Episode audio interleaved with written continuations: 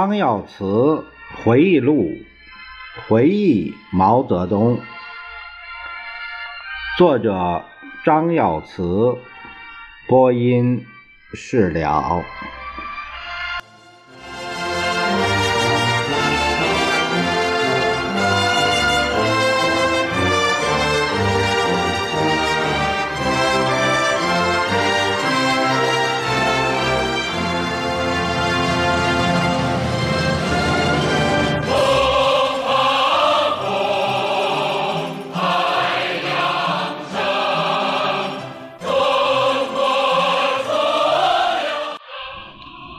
我们今天看一下第六章的第六节，说到伸手要官要权。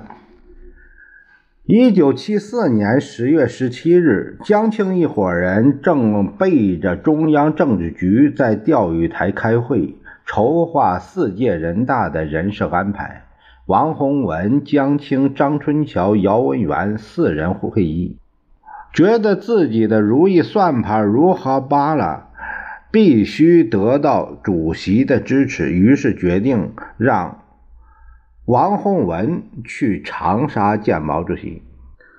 十月十八日上午，王洪文背着有病在身的周恩来，在中央政治局以及其他同志也不通知警卫部门，自己向空军要了一架专机。秘密从北京飞抵长沙。湖南省委第一书记得知王洪文来长沙，赶到机场迎接。汪东兴要我去接王洪文。十三点十五分，我接上王洪文离开机场，我便直接将他送到主席的住处。王洪文见到主席，询问了主席的身体情况，然后就说。主席，我这次来湖南没有告诉总理和政治局其他同志，是春桥、江青、文员和我开了一夜的会，最后商定让我来向主席汇报的。我是冒着危险来的。主席静静地听着。王洪文说：“总理现在虽然有病，住在医院，还忙着找人谈话到深夜，几乎每天都有人去。经常去总理那儿的有。”小平、建英、先念同志，他们这些人在这个时候来往这样频繁，和四届人大的人事安排有关。主席，北京现在大有庐山会议的味道。毛主席问：“是吗？有庐山会议的味道啊？”王洪文见主席赤赤发光的眼神儿。颤颤地说：“是的，主席。总理虽然有病，都忙着找人谈话。呃，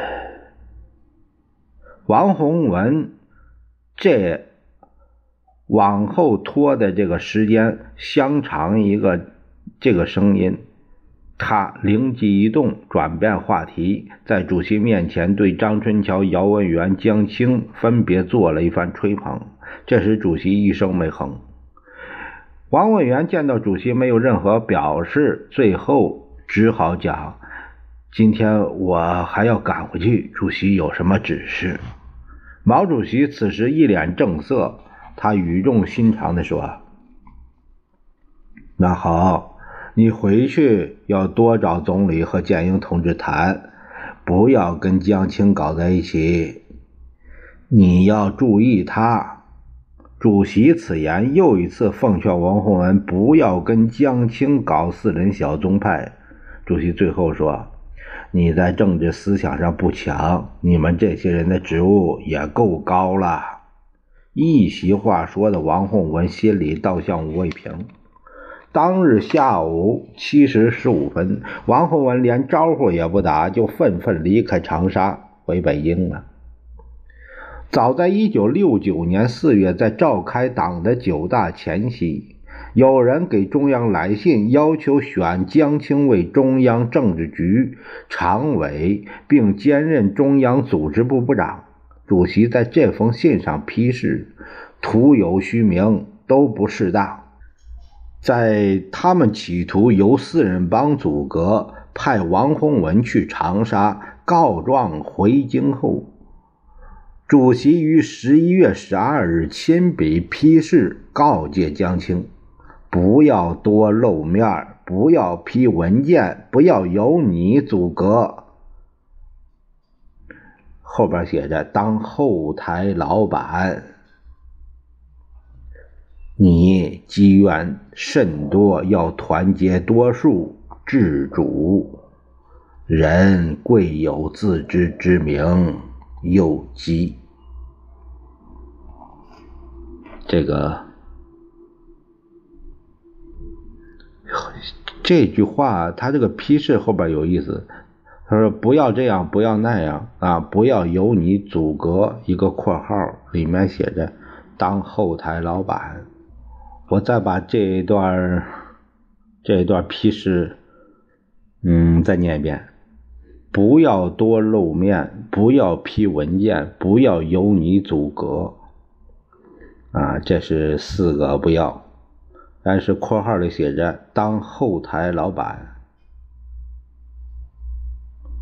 啊，这个是不要由你阻隔，啊，这个是当后台老板，这是意思是说当后台老板，就因为他这个不要由你阻隔，然后是呃是括号括住的，呃，这里有一个逗号啊，意应该是说不要由你阻隔。你来当后台，呃，你当不要你当后台老板，由你来阻隔这件事儿，应该是这样理解，嗯，不不应该理解为就是你们阻隔你当后台老板，让他做后台老板是这样，应该是这样理解，啊，又说他积怨甚多啊，这都这是，嗯，毛泽东对他还是看得比较透的。但是江青并不听主席的告诫。十一月十九日，江青给主席写了一封检讨信，信上说：“我愧对主席的期望，因为我缺自知之明，自我欣赏，头脑昏昏，对客观现实不能唯物的正确对待，对自己也就不能恰当的一分为二的分析，一些咄咄怪事，触目惊心，使我悚然惊与物。”我认为这些话并不是江青的内心话，在他的信的末尾才是他写信的真实意图。自九大以来，我基本上是闲人，没有分配我什么工作，目前更甚。主席看了江青的检讨信，他说：“这不是检讨，分明是伸手要权。”他的权还小吗？毛主席一直没有给他发号施令的实权。主席回信再次批评江青：“你的职务就是研究国内外动态，这已经是大职务了。此事我对你说了多少次？不要说没有工作，此主。”江青受到毛主席的批评后，其野心仍然不死。一九七四年十月十八日，他把王海红、唐文生两个人叫到钓鱼台十楼，要二人在陪外宾去长沙时向主席转达他的意见。他说：“邓小平、叶剑英、李先念经常往总理那儿跑，没日没夜的去干什么？”是搞阴谋活动，周恩来是后台。周恩来和邓小平不分白天黑夜的频繁活动，很像1970年林彪搞的那一套，是篡党夺权活动。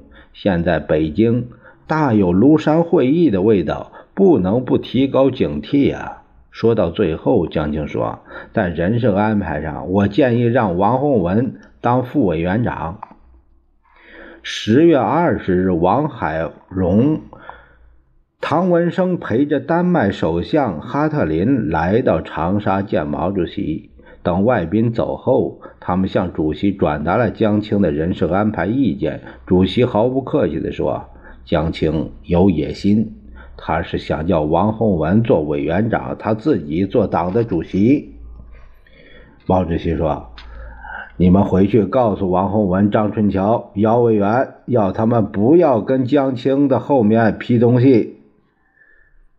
江青有野心，到处伸手，他不管到了什么地方，都要向群众讲话。总而言之，他只能代表他自己，他不能代表我。”江青不善罢甘休，再次找到王洪文说：“十月你去长沙，虽然碰了钉子，这算什么？一九六六年你在上海造反时，不是连性命都豁出去了吗？地位、权力是争来的，不是谁人恩赐的。你再进行一次拼搏，干我们这一行的，就是不能怕这三长两短。关键时候连死都不怕，你还怕什么？快到嘴边的东西。”你不去争，不去抢，难道还要别人喂到你嘴里来吗？我为你当委员长，费了多少脑子，采取了多少措施，你知道吗？只要你再去一次，你不去，谁去呢？王洪文说：“江青同志，我知道你对我的一片好心，我辜负了那一片期望。船到码头，车到站，官当大了。”怕失去位置。现在我们并不是马放南山、刀枪入库的时候，还要斗争，要拼搏，不然我们所得的一切也可能被人家抢去。哪怕是万丈深渊，我也跳。一不做二不休，豁出去！我去长沙向主席面谈，再力争一次。江青高兴地说：“这才是好样的，就是要有这种精神，怕什么？”顶多挨几句批评，只要有一线希望，我们就要抓住，就不能放弃。这叫寸权不让，寸权必争，必须要争。正好十二月二十三日，周总理约王洪文一起去长沙，同乘一架飞机，给国家节约一点经费。而王洪文心怀鬼胎，他既不吭声，也不与总理同行，独自乘坐一架飞机去长沙。一天，王洪文按江青的意见去找主席谈，讲着讲着，主席生气了。你上次来，我是怎么批评你的？我告诉过你多次，不要让你和江青搅在一起，你不听。你们几个人拉帮结伙搞在一起，这是错误的。你要做深刻检讨，不允许再这样下去了。你在这里待两天，好好检查一下你的错误。王洪文说：“主席，我是有错误，我一定做深刻检讨。”王洪文唯唯诺诺说罢，向主席告辞，回到住所，写了一个通宵，也没有写出一个像样的检讨。就是这个不像样的检讨，也没有交给主席。到了一九七六年十月六日，把王洪文带回后，才在他的抽屉里把检讨抄了出来，其中写道。两天来，我认真回忆了自己所犯的错误。主席发现后，曾多次指出：你们不要几个人搞在一起，你们不要搞上海帮。我没有坚决按主席的指示办。当工作中遇到问题时，不是和政治局多数同志商量，而是只找少数几个同志。虽经主席多次指示，我仍然不觉悟，脱离不开小圈子。主席在离京前的政治局会议上曾指示：“你们不要搞上海帮。”以后有同志来找我议事，我仍然顶不住，因此就继续犯错误。小平同志并不错，而是我犯了严重错误，因为总理身体不好，要我主持工作。我不是全面的听取各方面的意见，而是只听少数同志的意见，又不加分析就错误的向主席报告，干扰了主席。我的错误是严重的。主席对周恩来说：“江青有野心，你看有没有？我看是有的。我比你们了解他几十年了，我对他做了许多工作，他就是不听。他搞了三件事儿。”批林批孔，又夹着批走后门，成了三个主题，就搞乱了，搞乱了也不告诉我。汪洪文要见我，江青打电话要见我，我说不见，要见大家一起来。总理沉默了好长时间，当总理汇报四届人大的人事安排时，主席一字一句地说：“我看让邓小平做个军委副主席、第一副总理兼总参谋长。”说着，拿起笔来，在纸上写了个“人才难”三个字。总理说：“人才难得。”是啊，是啊。这样，四人帮终于没能改变四届人大的主要人事安排。在周总理的主持下，十届二中全会于1975年1月8日在北京召开，选举邓小平为党中央副主席、中央政治局常委。1月13日、17日，第四届人大选出了以朱德为委员长的全国人大委员会。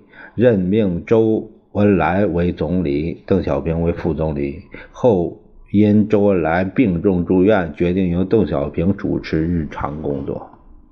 江青一伙深感这是一场政治上的失败。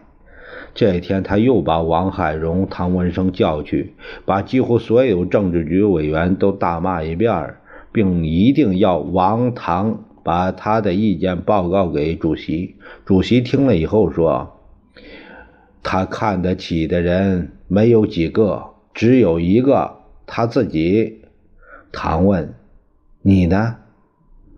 主席说：“不在他眼里。将来他会跟所有的人闹翻。现在人家也是敷衍他。我死了以后，他会闹事儿。”江青不死心，在一九七五年一月二十三日乘飞机来到长沙，他见到主席，主席开言说：“你的意见我已写信告诉你了，不要随便，要有纪律，要谨慎，不要个人自作主张，有意见要跟政治局讨论，人要有自知之明。”江青于二十七日愤愤地离开长沙，回北京去了。江青深感历史对他不公平，借古喻今，为自己登上权力的顶峰摇旗呐喊。一九七六年三月二日，江青擅自召开十一省自治区会议，并发表长篇讲话。他提出要共同对敌，对着邓小平。他还表露了想当女皇的野心。他说：“有人写信给林彪，说我是武则天；有人又说我是吕后。我也不胜荣幸之至。吕后是没有戴帽子的皇帝，实际上政权掌握在他手里。武则天一个女的在封建社会当皇帝呀，同志们，不简单呐。”诽谤吕后，诽谤武则天，诽谤我，就是诽谤主席嘛。主席知道后批评江青干涉太多了，单独召开十一省谈话。